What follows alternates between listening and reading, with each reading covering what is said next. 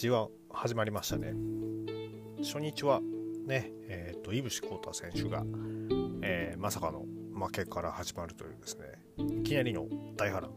ね高橋裕次郎選手がいきなり、えー、新技持ち出して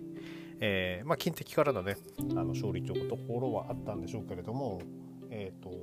白星発進。いや本当ねあの3連覇がかかる井口選手をいきなり足を引っ張るっていう大仕事をしてのけて、まあ、バレクラファンとしてはねあのかなりすごいことやってくれたなと思いつつ、まあ、バレクラといえば、ねタンガロア選手対ホーカーン様の試合。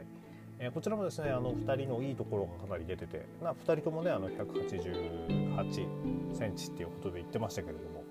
えー、それで大型の選手同士のパワーでのぶつかり合いっていう、まあ、ある意味そのちょっと新日らしからぬ、えー、試合でですね、えー、こちらは、えーとまあ、もちろん、ね、ロア選手も応援してはいたんですけれども、えー、日本人一押し選手、えー、オーカーン様、えー、こちらが勝利を収めておりました。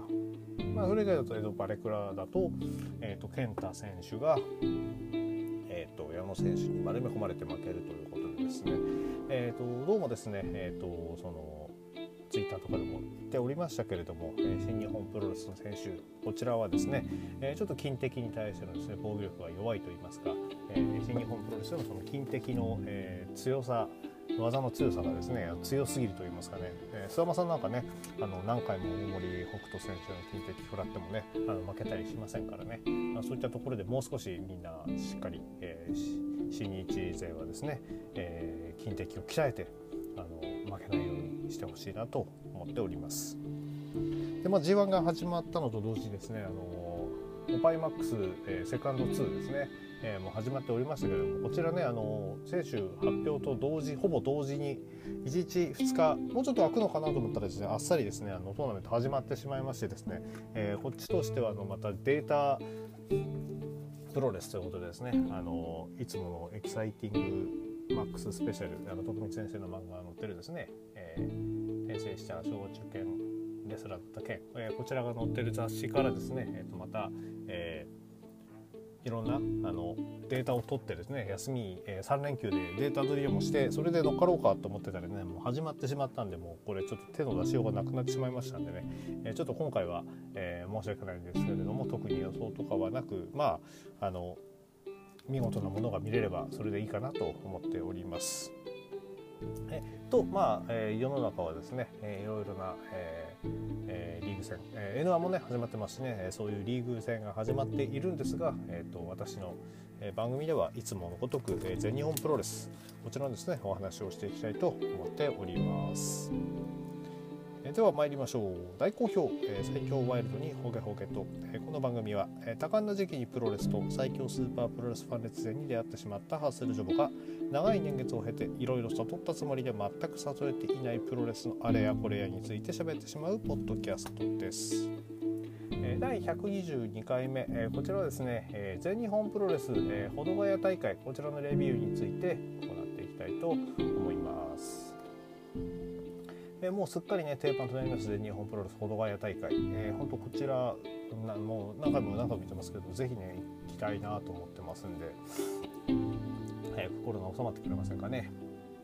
えー、第1試合、えー、タッグマッチ、えー、吉達立花聖吾 VS 斎藤潤斎藤麗、えー、こちらは6分48秒、えー、立花ドリームで、えー、立花誠吾選手が勝利を収めております、えー、第2試合、えー、タッグマッチ、えー、ゼウスイザナギ VS 佐藤光留塚本竜馬、えー、こちらはですね7分57秒1000人の首固めで、えー、イザナギ選手が塚本選手から、えー、フォールを奪っております、えーまあ、元アジアタッグチャンピオンにですね、えー、挑んだ、佐藤光留塚本竜馬。え塚本選手どうなんですかね最近佐藤選手と組むことが多いんですけれどもまあ、ね、体格というかねあのちょっと攻め立て的にエボリューションっぽいようなねあの若手の中だと一番エボリューションっぽいような確かに気もするんでねあのここで準レギュラー準構成員という形でですね、えー、塚本選手をね引きずり込むっていうのもねなかなか面白いかもしれないです。えー、体重もね100キロってことで全日本だとまだギリギリ、えーと、ジュニアヘビーの、えー、クラスにもなりますんで、えー、佐藤光留、えー、田村男児、えー、そして塚本竜馬こういったですねあのジュニアの方の、えーエボリューションチームっていうのをですね新たに組んでもいいのかなと思いつつ、まあ、まだちょっとねあの若手ですんでね、えー、そこまでは考えてないんでしょうけれどもね塚本選手と組む時は佐藤選手あのタイツがねエボリューションシューズなくなるっていうのも若干心配ではあるんですけれどもまあまあまああの諏訪間選手と佐藤光選手が喧嘩するのはいつものことなんで、えー、そんな心配しないでいただきましょう一方のねあのゼウス・イザナギ選手ですけれども、えー、こちらまあアジアを落としたことによりまして2人ともそれぞれが、えー、今度はシングルのベルトを狙うということで言っております。えー、イザナギ選手の、えー、ジュニアへの挑戦そしてゼウス選手の三冠への挑戦、えー、こちらをですねあのバックステージで、えぶち上げてたわけですけれどもまあそれがですねこの後日なんと,、えー、と早いことに、えー、実現しそうになるということで,、えー、でこの時もう考えていたのかそれとも突発的なものか分かりませんけれどもこの後の展開が非常に面白くなってきております。第3試合、えー、フランシスコ・アキラ帰国前ラスト6人タッグマッチアリーデ・ベルチ、えでえー、この6人タッグマッチ、えー、田尻ブラックメンソーレ田村ダン VS、えー、青柳敦樹ライジングファイトフランシスコ・アキラ、えー、こちらはですね11分39秒豊かからの片指固めで、えー、フランシスコ・アキラ選手がブラックメンソーレ選手を、えー、仕留めて、えー、帰国前、えー、のですね、えー、一戦を、えー、でを勝利で飾りました。アリー・レベルチ、ね、あの我々の世代だったらその「ジョジョの奇妙な冒険でですねあの知っている、えー、さよならって意味ですかね、えー、こちら、えー、本当に、えー、まあ今年はまあ帰ってくることはちょっともうないっていう話なんですけれどもね。来年以降ぜひですね、えー、とまた会える日を楽しみに。もうなんかねフランシスコ・アキラ選手がいない戦日ジュニアっていうのもちょっとなんか想像できないぐらいにちょっとなっちゃってるんでね。あのまあ、もちろんその大きく羽ばたいてほしいという気持ちもありつつ、えー、全日で見続けたいという気持ちもありつつ半々でですね、えー、ちょっと思っております。えー、試合はねあのちょっとアキラ選手とみんなじっくりやるというようなところも見せつつ一番アキラ選手を絡めたのは実は田尻選手でですねまああの本当田尻さんの、えー、自連、えー、プロレス超特急、えー、こちらの方でですねえー、深夜特急か。プロレス深夜特急こちらの方でですねもう書いておりましたように本当ねあの何年か前に出会った、えー、イタリアで出会った、え、小さな青年がですねあの日本に来て、えトーナメントを優勝してベルトを取ってっていうジャパニーズドリームを叶えてそして、え、帰国する、まあ、そんなですね明選手のあの実力を確かめるかのようなですね、え、田尻選手の挙手一動足こちらがですね、え、ちょっとあの言葉には出さないけれども、えー、寂しさが出てるのかなと思いましたあのねユニット関係なくあのチーム組んでですねこうやってジュニア全日を代表する6人の選手がこう組んでですね、え試合をしていた、えこんなシーンまたですね是非見たいなと思います。と言いつつなもしな WWE とかあの NXT のあのヨーロッパ版あっちの方から声かかったんだったらそっちね是非行って、えー、全日の、えー、生し全日の道場の凄さっていうのをね見せてくれるっていうのもそれもそれでねある意味、えー、全日ファンとしては嬉しいことなのでいやねあのこれからの明選手の活躍に期待いたしましょう。第4試合、えー、タッグマッチ、えー、こちらは宮原健と青柳優馬 VS、えー、岩本浩二、えー、本田隆起です。いや本当昔もよくあったシーンで最近でもねあの田村選手がよくやってるのを見るんですけどまあみんなひたすら宮原健人を狙うっていうですねあの若手は何をしたら、えー、一番目立てるかっていうのをね分かっていて素晴らしい。でね本田隆起選手もこの日は非常に宮原選手に突っかかっていってもうもうもういいんですよねガンガンいってガンガン潰される。やまあねデビューのその、えー、してからの期間とかですね、えー、宮原選手のその今の立ち位置を考えたら本当ね若手となかなかぶつかるなんていうのも本当はあまり少ないはずなんですけど全日本プロレスちょっとねあのその人手不足っていうところもあってこういった試合がちょくちょく組まれるじゃないですか。えー、でもその中でですねもう本当若手っていうのは得るものが大きすぎるぐらい大きいと思うんでねあのここでガンガンぶつかっていっていろんなものを吸収してほしいなと思っております。でちょっとねあのこういう試合になってくるとあのユーマ選手青柳ユーマ選手がちょっとね一歩引いちゃうんですけれどもまだまだねあの若いし、えー、ね本当宮原選手の影に隠れてる場合じゃないんでねあのもっと陰湿さをですねあの下にぶつけていって、まあ、あのそれをやるとあの宮原選手みたいに人望がないという話になりかねないこをねあの人の振り見て我が振り直せをやってるのかもしれないんですけれどももうちょっとね、えー、ユーマ選手のですね、えー、陰湿さもですね、え、見ていきたいなと思っております。え、岩本選手はこの日が、え、コロナからの復帰戦ということでいや本当ねあのまあもうなってしまったのはしょうがないんで謝らないでほしいんであとはですね、えーと、ちょっと本田選手と結構本格的に、え、組んでやっていこうということがある、まあ、あの体は、えーと本田選手の方大きいけれどもまあ、あの試合経験、えー、とかですね試合組み立ての方は山本選手が上ということでこのうまい、えー、いいチームになっていくんじゃないかなということでいや多分この2人多分世界最強タッグ行くんでしょうね。えー、あのほら、えーと、本田選手はねあの熊原選手からフォール取った時のパートナーは芦野選手でしたけど芦野選手今完全にねあの諏訪間選手とのタッグ暴走スプレックスこちらがですねえっ、ー、と指導しますのでそうなるとまあ本田選手のパートナーは岩本選手になってくるのかなとちょっと浮いちゃってたね感じの岩本選手なんですけれどもここであの下を育てつつ自分は上を目指すっていうこれなかなかいいチームなのかなとそれぐらいチームの勝率がねあのどこまで上がってくるかっていう問題はあるんですけれどもなかなかいいチームだと思いますんであのこのここの2人に期待はしていきたいと思います。えただそのユニットとして属している感じではないのでねそうなってくるとちょっとそこのまたどう、えー、その団体の中でやっていくのかっていうところがちょっと心配にはなりますね。では。第5試合。ガール TV チャンピオンシップ。さあまあまあこの日の一番の期待の試合ですね。第19代王者石川修司 VS 挑戦者大森高尾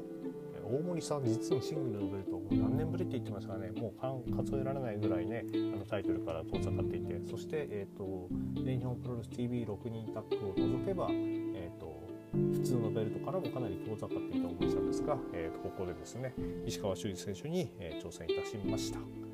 え試合は、え14分30秒ファイヤーサンダーからの片エビ固めということで石川修司選手が防衛に成功しておりますがまあやっぱり大森さんのねそのダイナミックな試合っていうのを大森さんより大きい選手ってねあのなかなかいませんのでそんな中でその自分より大きい石川修司選手にガンガンぶつかっていく姿っていうのは非常に、えー、いい試合だったなと思っております。あの石川選手がねあの何しろ今までベルト取った相手が葛西選手そして防衛し相手が、えー、宮本優子選手とかっていうことでですねあのどちらかというとそのインディー寄りの選手との、えー、試合が多かったんですけれどもその中で、まあ、メジャー大森隆夫こういったところでですね超えるっていうのも実は裏と裏のテーマとしてあったんじゃないかというところで、えここをですね、えーとまあ、好勝負まあ、石川選手もねあのちょっと大森さんの元気に面食らってた部分があったんですけれども、えそこをですね真っ向勝負でぶち破ったっていうのはかなり大きいんではないでしょうか。いや本当ねあの胸張り手してるだけでこの2人がねやってるのでかなり盛り上がりますんでいやもうねまだシングルでも全然やっていけるんだなっていうところが、えー、分かった大森さんね分かっただけでも、えっと、まだまだ元気にやってほしいなと思っております。えー石川修司選手ねなんかこのあと21日ではタッグを組むみたいなんですけれども、ね、あの佐藤浩平選手のスケジュール次第では世界最強タッグもこの2人で行くような気もしておりまして、えー、どうなっていくのかちょっと、えー、まあ絶対見たいのは、えー、正直あのツインタワーズが見たいんですけれどもこの、えーと、石川修司大森隆のですね、えーと、ニュービッグハイヤーこちらもですねちょっと期待してみたいなとは思っております。しかし大森さん勝てなかったか？残念。では第6試合メインイベント三冠ヘビー級世界ジュニアヘビー級選手権のダブル前哨戦6人タッグマッチジェイク・リ、大森北斗、児玉悠介 VS、えー、諏訪間、橋野翔太郎、杉こちらの一戦はですね、えーと、諏訪間選手が、えー、強烈なバックドロップで、えーと、大森北斗選手を沈めて18分28秒、えー、バックドロップからの体固めで勝利を収めております。では前哨戦ということでですねあの普段組まない、えー、諏訪間芦野と、えー、杉、えー、このですね3人が組むということでチームワークちょっと心配だったんですけれどもまあ全然それぞれが持ち味を生かしていて良かったんじゃないでしょうか。であとここでねやっぱり試合目立たなきゃならなかったのはおそらく、えーと、児玉選手がね一番多分目立たなきゃならなくて実際、えー、非常に目立っていてですねいや世界ジュニアこちらですね個人的にはかなり、えー、取ってほしいなと思っているところもあってですね杉選手をうまくですね翻弄していたような気がします。まあ、ただですね前回あの完全に、えー、騙された感じになってしまった、えー、杉選手でしたんで、えー騙されっぱなしっていうこともなくてですね、えちゃんと、え警戒しつつっていうことで、えタイトルマッチへの機運が高まっておりました。え、そしてジェイク選手と諏訪間選手、え、こちらのですねせめぎ合いいやもう非常にいいやっぱりあのここを超えないと、えー、本当の意味での三冠を取ったことにならないというジェイク選手。そして、えー、無念の、えー、返上だったんで、えまあ、負けたつもりはないわけですよね諏訪間選手からしたら。えー、一旦預けてるだけ。で、え、そんなところを取り返しに行くつもりの、えー、諏訪間選手、えー、この2人本当ねあのヘッドロック一つ取ってもかなりあのいいあの攻めを攻め攻防を見せてくれますし、まあ、ジェイク選手もですね諏訪間選手にあのかなり、膝の連打なんていうのを高笑い2って呼んでるんですけれどもそれをですねあの的確に決めていってですねかなり須山選手も、試合後辛そうだったんでね。ここはね前哨戦の最後にはなってしまったわけですけれども、2人とも、ね、こっちのですね、えー、三冠ヘビー級の方も、えー、機運が高まったまま、えー、21日の後、楽園大会に向けて進めるのではないでしょうか。さてさて、えー、そんな21日に向けての一つ、えー、動きがありましたね。えー、第4試合終了後、えー、宮原選手がマイクを持ちました。えー、何をしたかというと、カードの変更を要求すると。えー、まあ確かに、えー、この間の三つどもえ戦で負けてるし、えー、チャンピオンカーニバルも優勝あ、えー、できてなくて、えー、世界タッグも落としたと。え。本来であればそんなこと言う実績がないかもしれないと。ただ、えーと、実績が一つだけあると。それは俺が宮原健人だということだと。いうことでいや他の選手が言ったらお前何様だよってなるんですけど宮原健人がえ自分の実績を宮原健人であるということを言う。いやうん、それ言われたらもう我々としては納得するしかないんですよね。うん、いや宮原健人ですからじゃあ三冠戦への挑戦表明していいですよ。三冠いつでも行きましょう。まあね全日本プロレスの中でそれができるのは、えーと、宮原健人石川修司そして宮原健人は呼び込んだ男ゼウスなんですよね。えー、ゼウスもですね第2試合の後に3冠に挑戦することを表明していて、えー、そして、えー、いいタイミングで、え声かけてくれたなっていうことで、もうちょっとねあの自発的にあのもう宮原がマイク喋ってる途中で出てくるぐらいしてくれてもよかったような気はするんですけれどもなんかどうもね本当多分急だったんじゃないかなっていうことで、え宮原選手のですねそういう、えノープランな挑戦表明大好きです。えー、でゼウス選手、まあ、かなりねあのもう本当いい人で丁寧なんでねあのしっかりとそのそ乱暴なことを言わずあどちらあのやろうやないかこっちから頼むみたいな感じになっちゃってたんですけどもいやまあまあパープルヘイズだからもうちょっと暴れてもいいのにと思いつつですねただまあそういったところがですねゼウス選手のあのに惹かれてしまうところでもあるんだなと思います。えー、そんなわけで、えー、と21日はカードが1つ増えております。変更になった分がありまして、こちらについては、後ほど21日の、プレビュー、こちらでですねお話ししたいと思いますが、楽しみなカードが1つ増えております。まあそんなわけで、えーと、と保土ヶ谷大会もですね無事終わって、えー、本当にあとは次が後楽園21日なんですけどもこの3連休でねこの試合が組めてないっていうのは全員ちょっと多分辛いですよね。まああの N1 のね放送だったり、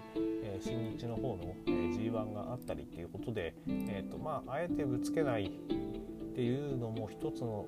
方策だとは思うんですがやっぱりねお客さん、まあ、入れられるか入れられないかっていう状態で急にねやっぱり入れられませんでしたっていうのダメージがねあのでかすぎるっていうのはあるので仕方ないとはいえですね、えー、ちょっとこの3連休で全日の試合が得られないのは寂しいかなと思っております。えー、では今日は締めていきたいと思います。えー、この番組では皆さんのご意見ご感想をお待ちしております、えー、Twitter のハッシュタグ今日ほげでのつぶやきや、えー、DM リプライまたは質問箱の方に何かお書きいただければご回答させていただきます。それでは皆様、えー、ワイルドな一日をお過ごしください。